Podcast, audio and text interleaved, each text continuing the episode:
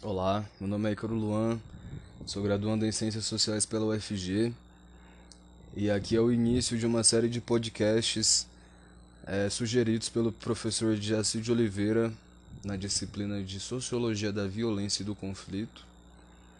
Uh, esses podcasts serão feitos de acordo com os autores e autoras é, que compõem a ementa do curso. É, essa série de quatro podcasts serão orientadas por quatro perguntas geradoras é, propostas justamente pelo nosso professor Jaci.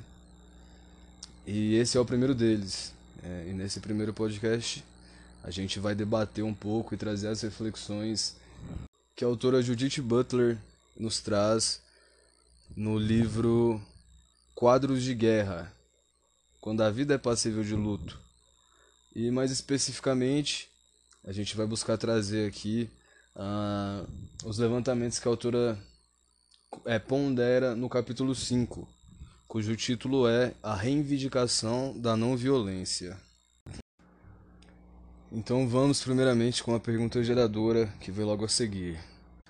Judith Butler afirma que reconhecer a violência não garante uma política de não violência, mas se considerarmos a vida precária, ou seja, a condição de violável uma condição generalizada, em vez de uma maneira diferencial de marcar uma identidade cultural, isso pode fazer perfeitamente a diferença.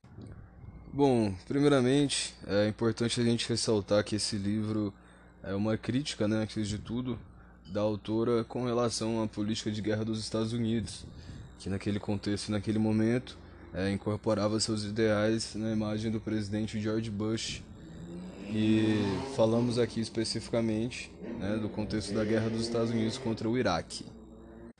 Para além do, da guerra física, do confronto, é, o confronto bélico, é, a guerra ideológica também acontecia, né, concomitantemente a essa. E é claro, essa guerra ideológica desenhou no imaginário da sociedade civil, de modo geral, uma imagem né, de criou-se um desenho é, que estereotipou imagens é, e culturas de modo geral, né?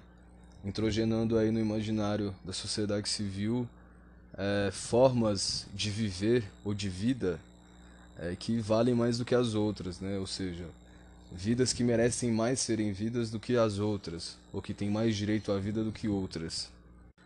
Essa é uma tática que claramente remete a uma necessidade de legitimação da sociedade civil com relação aos atos violentos que acontecem comumente em uma guerra, certo? Ou seja, primeiramente cria-se é, uma imagem monstruosa ou que cause qualquer tipo de aversão contra os princípios de uma outra cultura, tendo em vistas é, legitimar, ou seja, é, adquirir o apoio da, de uma nação inteira é, para que se justifique de uma forma ou de outra os atos violentos em que uma sociedade, uma nação comete contra os povos de outra nação. No caso, é o desenho da guerra dos Estados Unidos contra o Iraque. Mas a autora ela não se não se debruça somente e exclusivamente na, na questão da guerra. É, a Judith Butler ela vai buscar analisar outras formas, outros recursos para buscar entender é, as condutas violentas do ser humano como um todo. Bom, assim sendo, antes de responder ao, ao cerne da pergunta geradora, é, vamos aqui dar um passeio pelos caminhos pelos quais percorrem aí o pensamento da autora. Um ponto que me parece crucial nesse sentido é a constatação da autora de que a violência não é uma condição permanente. É, Existem pensamentos contrários que vão dizer que o ser humano é violento é, por se constituir primordialmente pelas normas sociais, que são, por sua vez, é, violentas na medida em que castram, em que impedem, em que enquadram. Assim como a autora, eu também compartilho desse pensamento e acredito que, que nem só de violência é composto o homem, existem outros fatores que devem ser levados em consideração. É, ao fazermos essa análise. No entanto, é, me parece um pontapé, um pontapé inicial para essa discussão e até mesmo o pensamento da Judith Butler com relação à violência, o reconhecimento de que somente através da convivência com a violência, somente através dessa aproximação com episódios de violência, é que se faz possível a luta pela não violência. Nesse sentido, a autora defende que somente através da não violência é possível quebrar o ciclo da violência, né? ou seja, o ciclo reflexivo que, que os atos de violência geram, sejam em nome da defesa de uma propriedade, seja em nome da defesa de uma honra, enfim, qualquer coisa que, que busque justificar esse tipo de ato.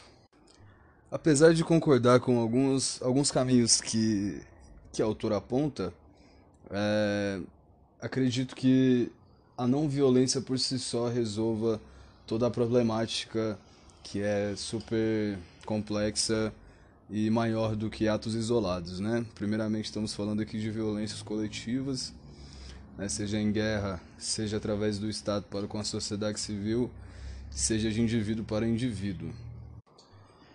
Acredito que o rompimento com o ciclo reflexivo da violência através da, de atos de não violência possam sim surtir, efeito a níveis mais individuais, níveis micro.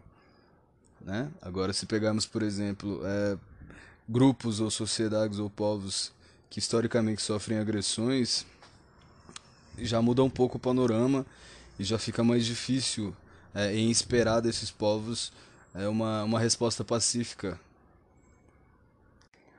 O movimento negro atualmente, por exemplo, é, incorporou no seu discurso é, ideias que resultam em práticas muito mais combativas do que, do que passivas, né, como se costumava ver em outros tempos. Né, isso se dá por, um, por uma por um desejo de basta, né, de agressões, de, de violações, de invasões e de restrições com a população negra. Né, se em outros tempos o poder de uma raça sobre a outra exerceu muito mais força, fazendo com que aquela inferiorizada, tida como inferiorizada, se calasse e não, não conseguisse buscar forças em nenhum canto. Né? Hoje em dia, o pensamento social e principalmente o pensamento social crítico avançou a ponto de dar ao povo negro é, autoestima suficiente para enfrentar de forma não passiva uma violência que historicamente é, foram submetidos. Mas, de qualquer forma, é, a autora levanta pontos que podem contribuir bastante é, num processo de. Apesar de, como ela diz, não, não é de intenção é, erradicar a violência do mundo, né?